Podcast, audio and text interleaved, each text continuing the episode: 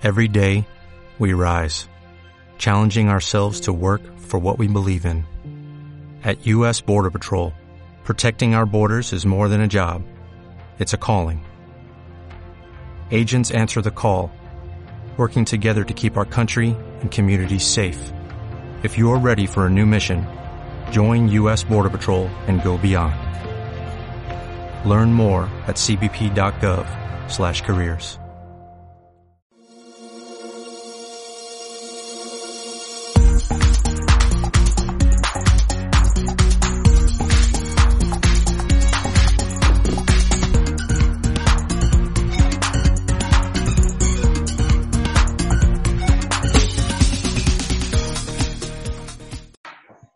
15 asaltos, 15 asaltos, una semanita más aquí, aunque a Oscar no le guste mucho, a Oscar Sánchez, porque no le gusta que, ahora no le gusta que le vean.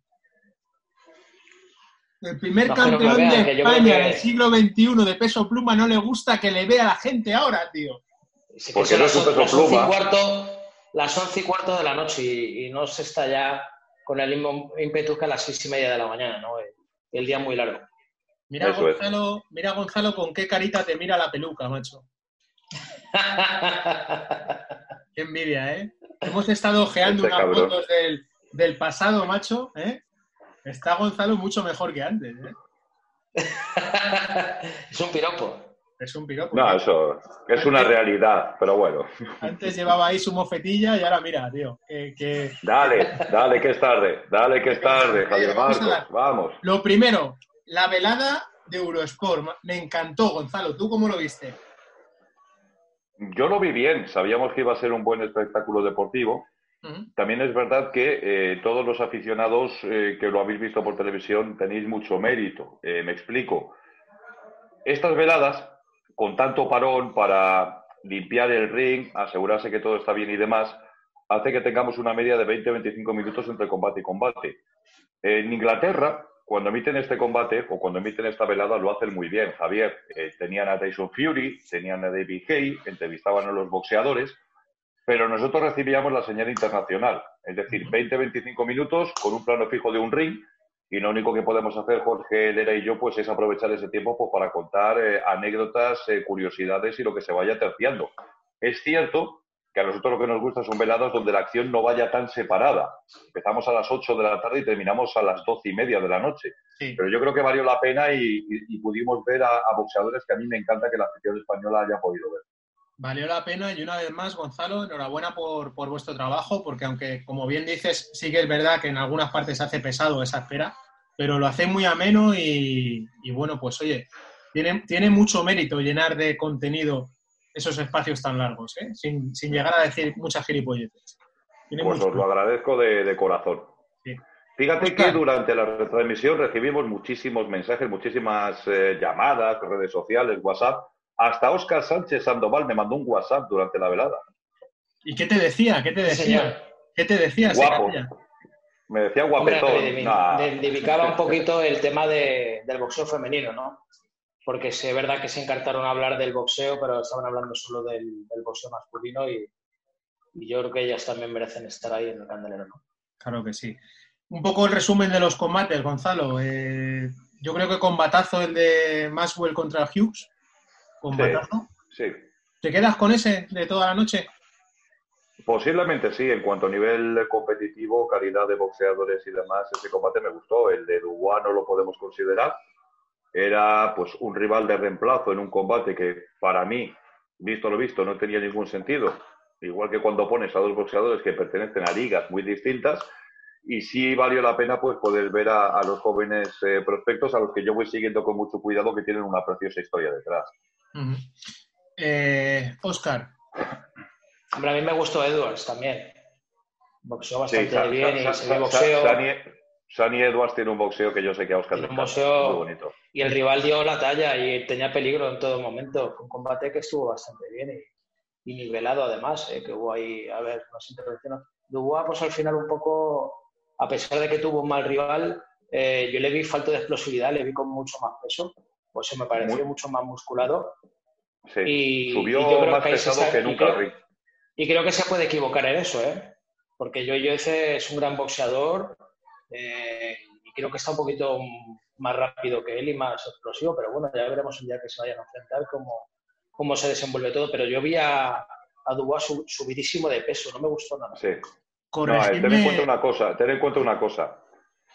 Este combate, tal y como se había planteado, pues Dubois lo veía casi como un sparring en mitad de la preparación de lo que él considera que es el combate más serio, que es el que va a tener con Joe Joyce.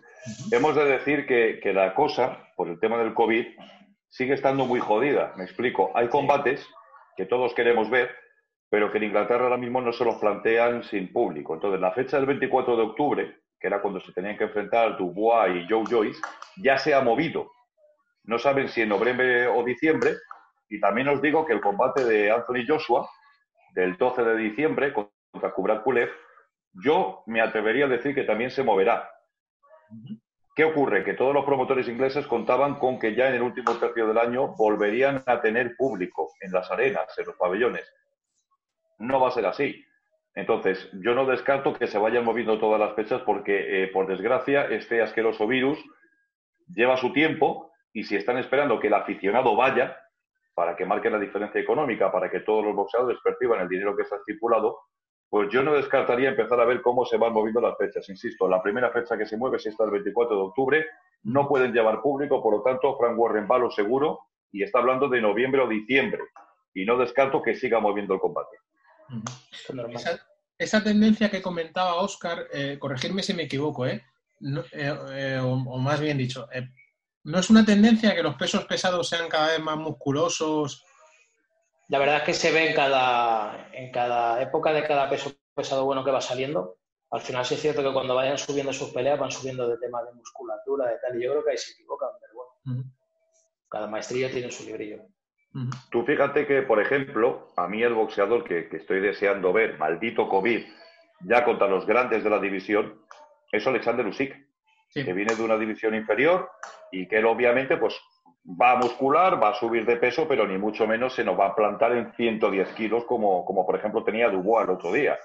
Por lo tanto, es que lo mejor está por llegar, pero yo insisto, estamos en un pequeño oasis.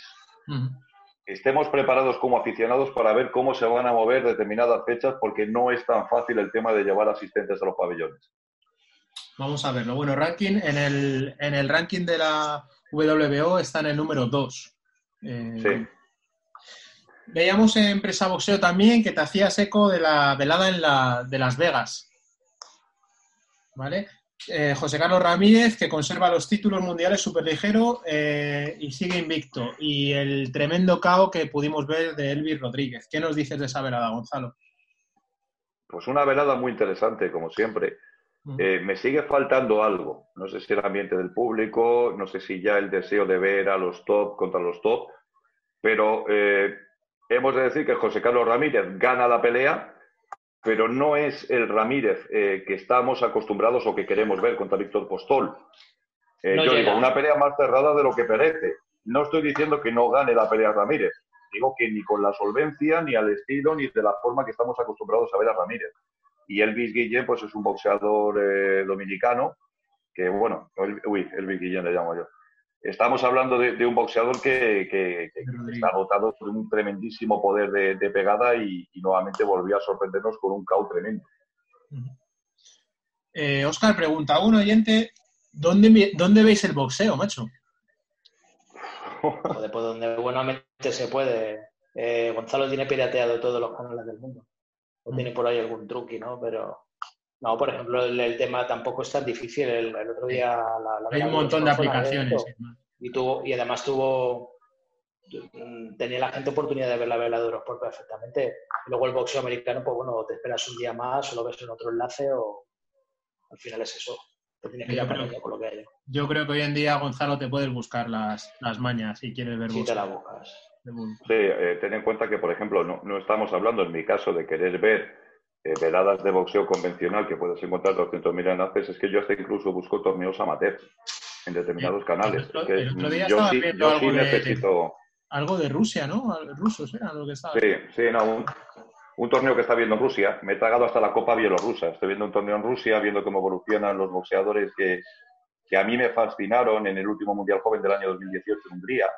Donde tuvimos cuatro finales eh, Rusia, Kazajistán, donde vimos a, siete boxeadores rusos en finales. Entonces estoy viendo la evolución, sobre todo pensando en lo que va a ser el, Campeonato de Europa Sub-22, que se va a poder celebrar a final de año en Italia. Es que yo a los boxeadores amateur les voy haciendo un seguimiento. ¿Vale? Por eso luego cuando llegan, pues eso es lo bonito que tenemos en Eurosport, que la mayoría yo ya les he podido ver toda la evolución, toda la carrera. Eso se nota. Mira, yo tenía aquí apuntado hablar contigo de esos boxeadores. Yo los llamaba boxeadores Gonzalo, porque sí que es verdad que el tío te va soltando nombre. ¿eh? Y, joder, cuando lo ves te hace gracia y además, joder, que son buenos boxeadores. Yo tenía apuntado tres. A ver, no sé cómo los voy a pronunciar. Bakodir Jalolov. Bakodir Yalolo. Yalolo. Ese boxeador. Tenía también, preguntarte, eh, Hackinson, ¿no? Willy Hutchinson. Sí. Que, joder, no estoy dando ni una, Oscar, tío. Echame una mano por el inglés que parezco el príncipe. Willy Hackinson. Que te decepcionó un poco el otro día, pero, bueno, yo creo que tampoco tenía rival, ¿no? No, además está el mes que viene va a hacer su primer eh, título como profesional, un, intermedio de la IBF. Pero es que Willy Hutchinson es de esos boxeadores que a mí me parte el corazón porque no entiendo por qué se salió de la carrera olímpica.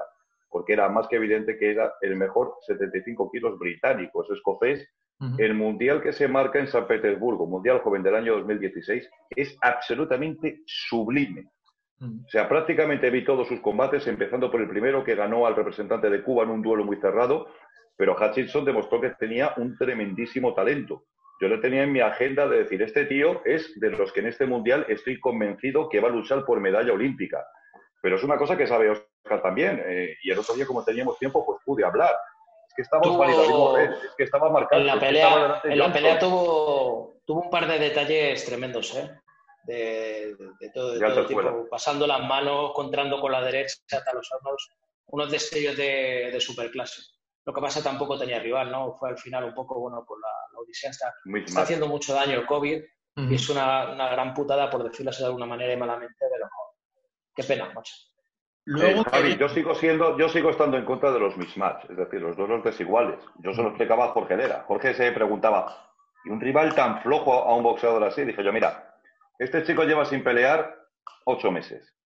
Le estás diciendo que el mes que viene tiene un título. Pues ha conseguido que le metan en esta velada para volver a sentir el ring, quitarse un poquito el óxido, pero sirve para que la gente vea destellos de Willie Hutchinson pero nada más. O sea, es un rival que le va a durar lo que quiera Hutchinson. De hecho, empezó sobrándose, le llega una mano que le despeina al que puede y decide, mira, me voy a poner mono de trabajo y se lo quita de encima. Pero Hutchinson... Que hubo, un momento, hubo un momento determinado que el rival casi levanta la rodilla y todo. Cuando le pegaba todo. Fue una cosa, pero no había... Es que no había oposición de rival porque lo que hay ahora es eso y es una pena, pero es lo que, lo que tenemos.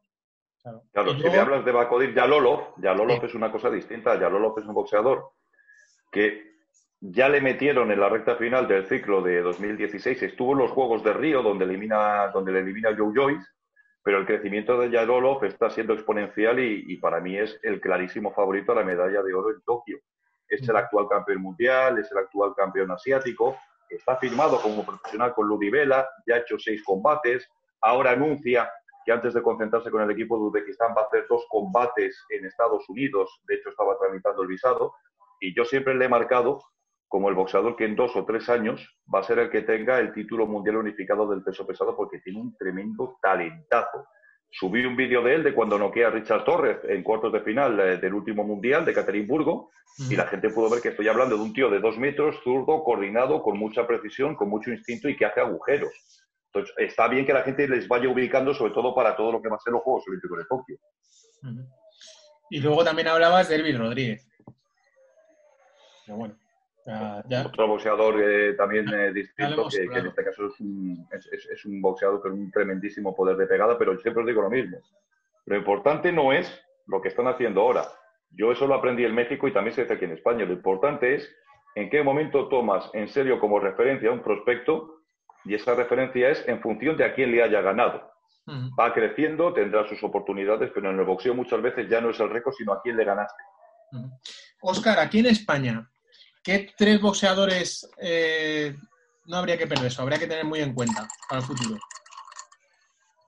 ¿De los de ahora? ¿De, los que hay ahora mismo en el candelero? Sí.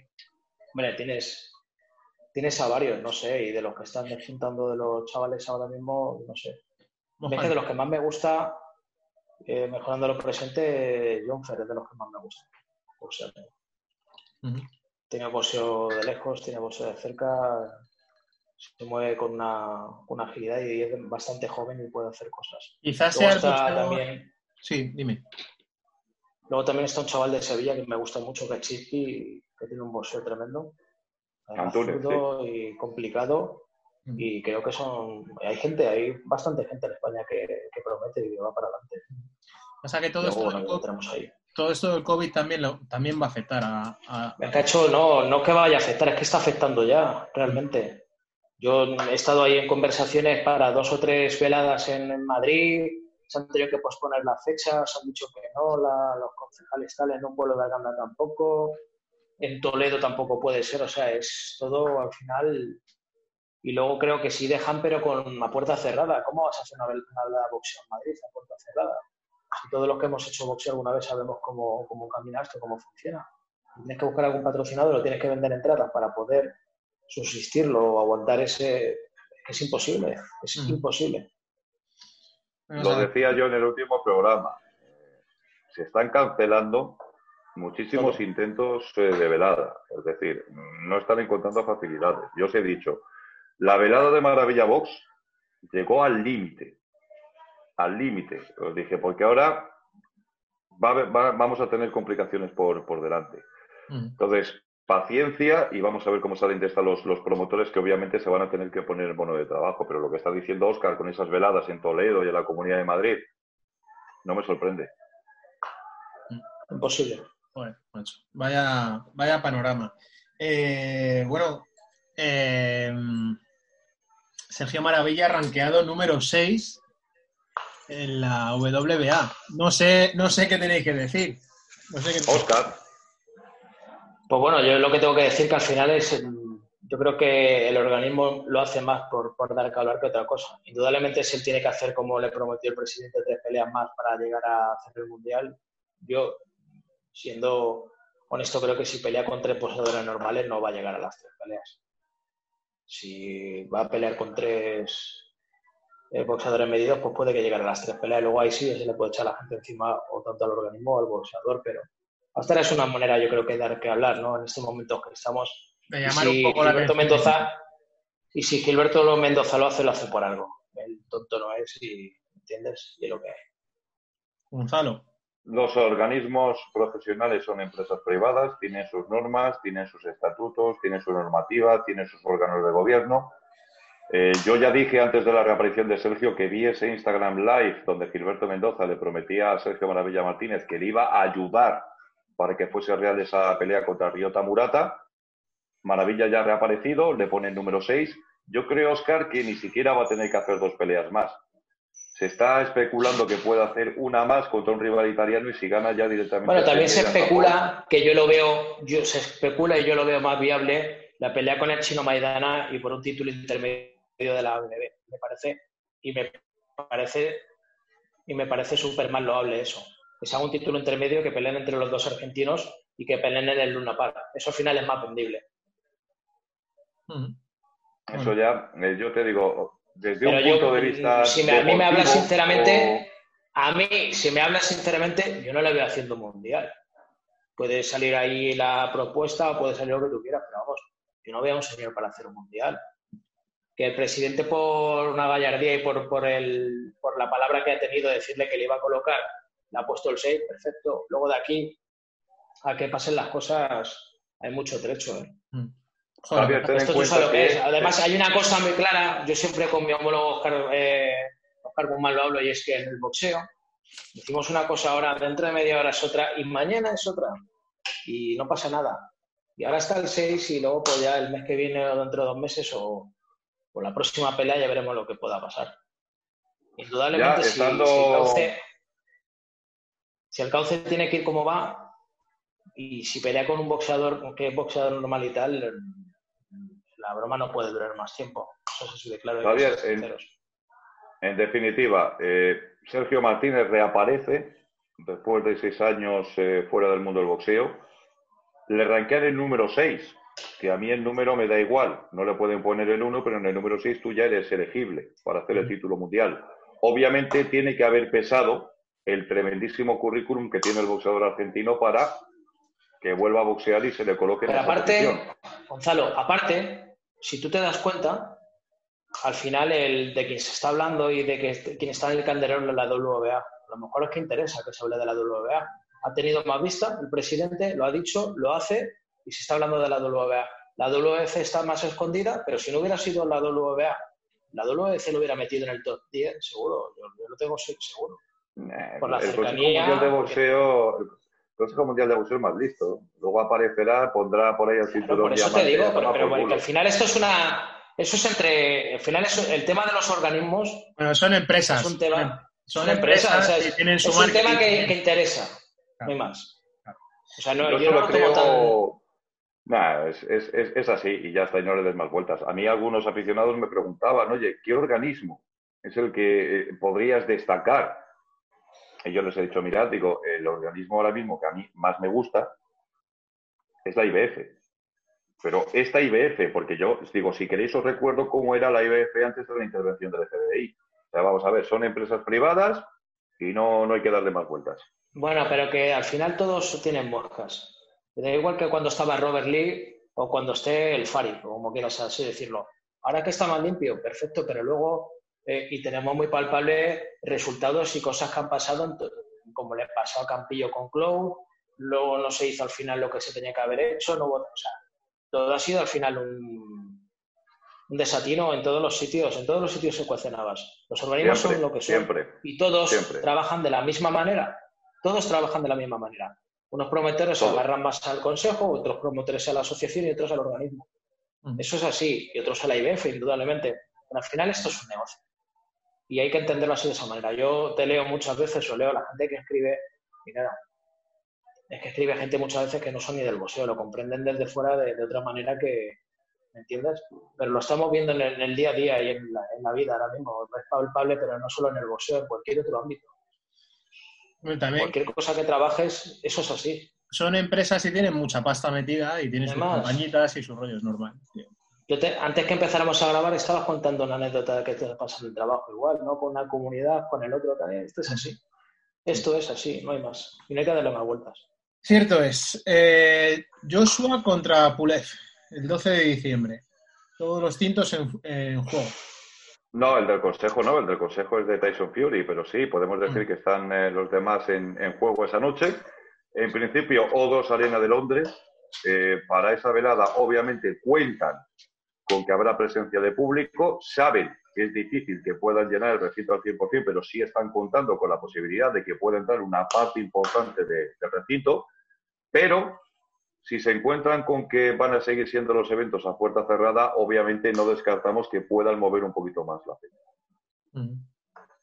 Es una velada que irá por, por Sky, que será en pay-per-view, que funcionará muy bien, pero, mm, insisto, hay combates que no se plantean sin la asistencia del público. Este es uno de ellos. quiere decir, Gonzalo, lo que ha dicho antes, que, que podemos ver un cambio de fecha que pueda moverlo perfecto. Tranquilamente. Bueno, estaremos, estaremos atentos. ¿Qué pasa con Canelo ahora, con Idacen? ¿Qué rollo tiene? ¿Y quién? Con Canelo y con Dacen, eh, con Dazón, ¿qué, qué coño les pasa? Dacen Petrovic. Dazón, Dazón, Dazón. ¿Qué coño les pasa, Gonzalo? ¿Qué sabes tú de eso? Pues que obviamente cuando tú firmas el contrato garantizado más importante de todos los tiempos, pues tienes que encontrar o tienes que a partir de la base que tu socio audiovisual también te puede decir algo en función del combate que tú les plantees. Obviamente se estaba hablando que a Canelo se le iba a rebajar el 50% el sueldo del dinero que tenía que percibir por este duelo. Vamos a ver, si te dicen que no te vas a llevar 35, pero sí te vas a llevar 18, yo creo que muchos boxeadores matarían por una pelea con 18 millones de euros de bolsa. Entonces, la opción Amni Gildri no les gusta. Entonces, obviamente, se tendrán que mover las fechas y yo creo que tendremos que viajar hasta el mes de octubre o puede que noviembre o se siga moviendo todo esto, porque Dazón ya le ha dejado muy clarito que la terna que quieren para él son o Billy Joe Sanders, o Callum Smith, o Gennady Golovkin. Esas son las opciones que le gusta a Dazón. Y obviamente, pues ahí lo que tienen que hacer es hablar, negociar, se seguirán moviendo las fechas y sobre todo tendremos que, lamentar que cómo está cambiando la, industria del boxeo. Insisto, tenemos combates, tenemos boxeo, seguimos disfrutando de nuestro deporte, pero top contra top en estos momentos no es algo que pueda ser real y yo no descarto que se empiecen a mover todas las fechas de forma masiva. Va a estar, va a estar muy, muy complicado. Oscar, eh, hablabas del boxeo femenino. Esta semana hemos podido ver un vídeo de motivación que subió Miriam Gutiérrez. Miriam. Bonito, ¿eh? Muy bonito, muy bien elaborado y bueno, el artista, como no, todo. Bonito. De, boxeo femenino, ¿qué tenemos por ahí? Está todo muy parado. Y ha habido conversaciones para cosas, pero con el tema del COVID y tal, se atrasa, se retrasa, lo suspenden y hay que esperar. tenemos... una noticia que nos toca de cerca y es el hecho de saber que Terry Harper, a la que vimos hacer un gran combate contra Natasha Jonas, sabe que tiene que enfrentarse sí o sí en su próximo combate contra una boxeadora noruega que reside en Altea, Alicante, que es Catalina Zander, que es la campeona interina superpluma del Consejo Mundial de Boxeo. Por lo tanto, eso es un combate que evidentemente estamos a la espera de fecha pero que va a ser también muy importante en lo tocante al boxeo español porque Caterina reside aquí, todo lo hace aquí y la tenemos que considerar también de las nuestras. Sí, señor, porque entrena aquí. Eh, más cositas, ya de, Bueno, mira, preguntan, preguntan los oyentes, Oscar, yo creo que esto ya te lo hemos preguntado varias veces, porque como, como hay tanta gente... Preguntan, ¿cuánto, mides? No, parece que como hay tanta gente que va a volver ahora, ahora, pues, ahora también Mayweather, ahora tal... Bueno, Preguntan los oyentes que si tú volverías a pelear. Yo nunca. Es una etapa de mi vida que se acabó y fuera, no, hay más. Hay momentos y circunstancias, como se digo, y, al final eh, dejas de ser peleador, no boxeador, porque boxeador eres hasta que te mueres. No, no haces boxeador y mueres boxeador. Pero peleador, eh, hay un momento determinado que dejas de, de sentir las mismas cosas. Siempre digo lo mismo, ¿no? Que al final un hombre se domestica cuando se hace mayor y por, por otros motivos, pues al final ya no es el mismo que era antes. Tú hablabas en ocasiones de hambre de boxeo, ¿verdad? Efectivamente, cuando ya no tiene la misma motivación y cuando empiezas ya a pesarte, como hacía Pedro Carrasco, cuando te pesa la bolsa, hay que dejarlo, ¿no? Y hay veces que no es lo mismo. A mí, por mucho que hable un hombre ya con 40 años o 40 y pico, cuando empieza a doler el cuerpo por las mañanas y por las tardes, de, bueno, eso no, no es bueno ya. Oye, nos... hace pensar mucho las cosas. ¿No, os da rabia cuando oís hablar de, estos cotilleos de Sálvame y su puta madre, cuando, cuando hablan de, Pedro Carrasco y dicen que, bueno, que ahora va a ser... Bueno, pero eso es aparte de al final. Era una vida aparte que, no tiene nada que ver con el boxeo al final. Eso piensa Rosa. Nuestro, nuestro, nuestra prensa es, con la prensa de Gonzalo, que periodista es, ¿me entiendes? Boxística y, deporte. El otro pues, pues, son cotilleos y cosas de medio pelo mismo. Mm. Me trae sin cuidado. A mí me gusta la persona que es el, boxeador en ese momento. Existe,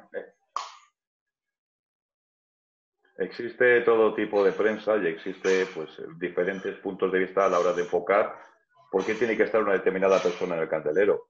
Como deportista, prensa deportiva, pues máximo respeto, máxima atención. Te retiras, eh, te casaste con una folclórica cuando el famoso realmente eras tú y quieres seguir su vida y quieren hablar, los dimes y diretes, es que ya te has metido a formar parte de otra industria que como yo muchas veces os digo, es que yo lo veo y nunca entenderé a la gente que, es capaz de poner su vida pública y a cambio de, de, dinero por una fama que yo no termino de entender. O sea, convertirte en un personaje para que especule o se hable de tu vida. Yo no lo entiendo. Pero bueno, ya cada cual. O sea, en muchas ocasiones a veces algunos lo eligen y otros no. Mm. Pero, por ejemplo, cuando hablamos de que decir y rompiendo... Estamos hablando de, un tremendo boxeador y con eso me. Rompiendo una lanza, Pedro Carrasco estaba por encima de eso y era un señor muy normal. Siempre. No se lo tenía creído, era súper humilde, y no tenía nada que ver con esto que, cae en la tela ahora mismo, ni nada de eso. Era otro tiempo. Y, y, al final, pues bueno, queda eso. Y yo creo que Pedro ha sido una gran persona y la ha dejado ahí, no hay más y es muy difícil, o sea, que, gente que, que, conociese a, Pedro te hable mal de él. Es muy difícil. Era, era muy bueno. Yo no he escuchado que traté con Él, era gran persona. Por eso te digo que, da rabia, macho, que lo pinten como un paleto y una rima. Cuando, como bien ha dicho. Pero ¿quién dice eso? ¿Quién dice eso? Es que el campeón era. ¿Pero quién lo dice? ¿Quién lo ¿Pero dice? quién dice eso? Sí. Un arrimado. Sí. Tú sabes la única realidad, y yo no lo quería decir aquí, que al final, en cierta manera, y de alguna manera, no puedo decirlo despectivamente y fuerte, eh, Rocío Jurado era la que iba buscando esa clase de, de hombre. Te voy a decir el por qué. Y muy poca de gente, o casi nadie lo va a saber, pero yo lo voy a contar porque había mucha cercanía, tanto de mi padre como de mi familia. Mm. Al primer boxeador que se acerca a Rocío Jurado era Luis Folledo Carmona. Y Luis Folledo Carmona pasó de ella. Pero ver- verdaderamente, no anecdótica, no, no, verdaderamente. Y Luis Folledo tenía lo que quería y pasó de ella. Y esto es así como es. Y se quedó con Carrasco al final, pero Luis Folledo pasó de ella. Mm. Pues ahí lo. Pues ahí La música de la- falta la música de Sálvame, tío. Bueno, vamos a poner en vez de la de Salva, vamos a poner la de, la de Rocky, Gonzalo, porque, porque Oh. Rocky, Rocky No, no le 4 dejes utilizar a Gonzalo en su sabiduría de, eh, de música porque nos puede liar una que... Sí, sí, tremendo. Oye, estaba mi sección ¿eh? musical, mi, mi sección musical era lo que más audiencia tenía en la temporada en la que me permitisteis hacer esa sección, ¿vale? Yo, macho, me- O sea, me- todavía, todavía recordáis las canciones que yo traje. Yo recuerdo la de Arango, macho. Ah, qué buena, ¿eh? Joder, qué hijo de puta es. No, venga, eh, Rocky va a volver a los cines, Rocky 4 va a volver a los cines con alguna. Van a eliminar algunas escenas, van a eliminar la escena del robot, que es súper curioso, Sí. macho. Y van a poner pues escenas que no, que no pudimos ver. A- a- tú preguntabas en Presa Boxeo, ¿cuál es vuestra preferida de toda la saga? La tuya, Gonzalo, ¿con cuál te quedas? Mira, es que la duda ofende. La mejor, por todo lo que rodea la historia. Cómo se hace, las circunstancias de Stallone.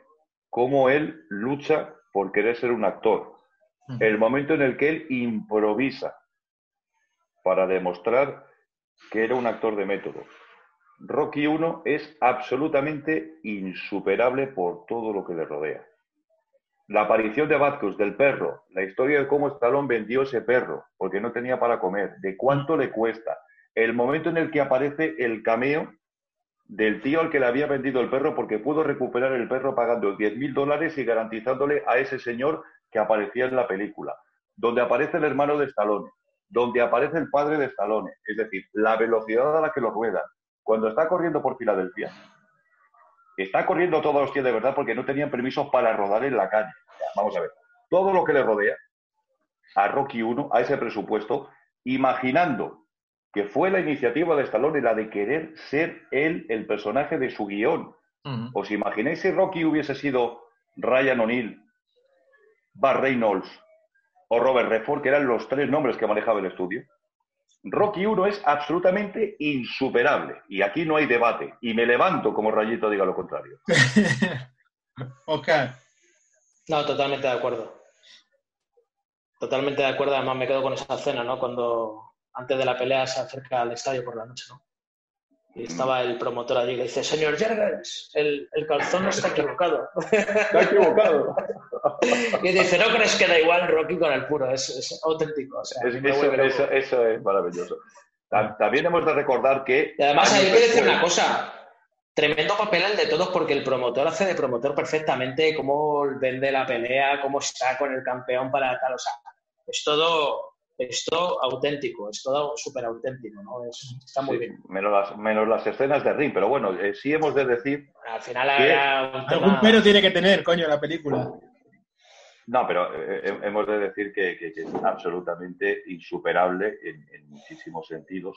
Y que esa película se descubrió que Sylvester Stallone escribió en tres días el guion, al final lo reconoció y tuvo que compensar, ya con Stallone multimillonario, al boxeador del cual se robó la idea o usó como inspiración, que fue viendo con un amigo el combate entre Muhammad Ali y Chuck Berner.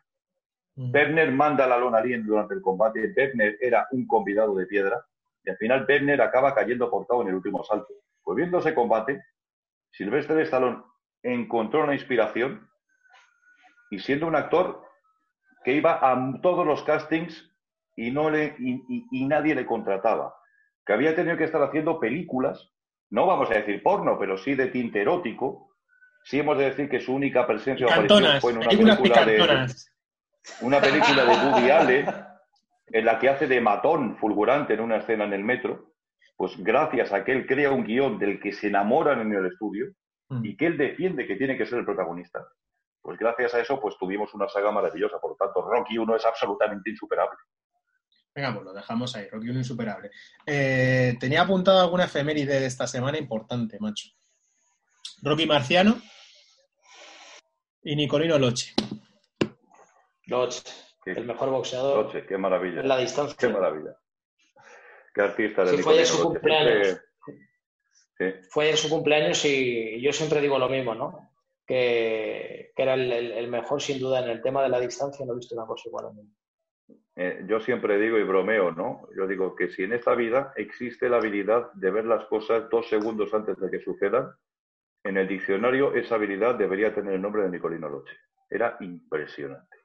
Mm. No he visto una cosa quitarse los golpes en distancia del rival con unos movimientos tan simples, pero a la vez tan estéticos y perfectos. O sea, es para que los aficionados lo busquen y traten de encontrar una explicación. Yo siempre bromeo.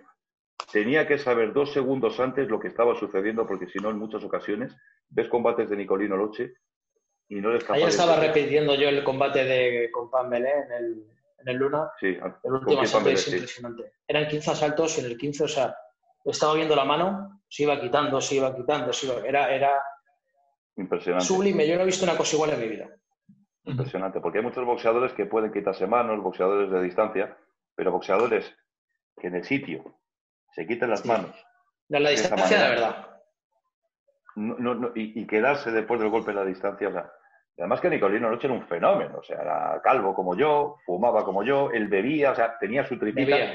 Pero es la cosa más tremenda Nicolino Noche, porque vivía por la noche.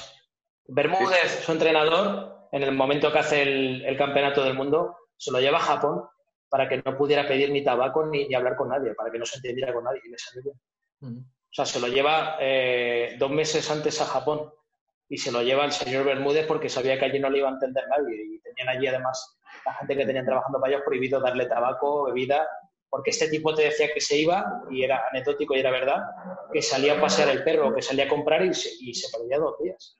Sí, sí, o sea, en él basaron la frase se fue a por tabaco y no volvió. Y no volvió. Fue Nicolino Mira, se nos acaba el tiempo. Nos preguntaban por algún libro de. por libros que recomendáis de boxeo, pero ya lo dejamos para el próximo programa porque se acaba el tiempo.